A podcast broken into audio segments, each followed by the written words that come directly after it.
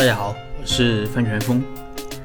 今天我们聊一聊投资人常常通过哪些手段去保障保护性条款的实施。保护性条款，我前面说过，也可以称之为一票否决权。为什么叫一票否决权呢？因为常见的保护性条款的实施，主要是通过在股东会或者董事会设置一票否决权来实施的。当然，也有通过其他手段来实施。那么我们今天就来盘点一下有哪些常见的手段。第一是在股东会设置一票否决权。股东会是公司最高的权力机关，投资人作为股东，一般都会在股东会设置一票否决权。第二是在董事会设置一票否决权。虽然董事会不是公司的最高权力机关，但它和股东会在职权上是有一定分工的。那股东会呢，往往一年只开几次，呃，都是一些特别重要的事才会上股东会。而股东会决策的执行以及日常经营中重大事项，一般都是通过董事会来决策的。所以，投资人通常也希望在董事会设置一票否决权。那么，在股东会和董事会设置一票否决权是最常见的模式。另外还有两种，相对来说呢，用的就要少一点。分别是第三，就是在高管这个层面进行一些控制，因为高管负责日常经营，如果投资人想深度的介入管理的话，那么可以在这个层面进行一些控制，比如说高管的任免、薪酬的管理，有的投资人甚至会派自己的人来做高管。第四就是印章的管理，公章是我们国家一个比较有特色的东西，它代表着公司的意志。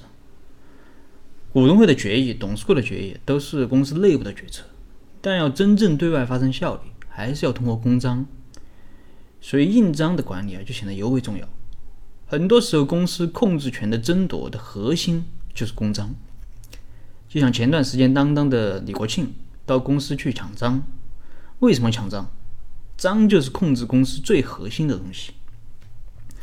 印章一般包括了公章、法人章、合同章。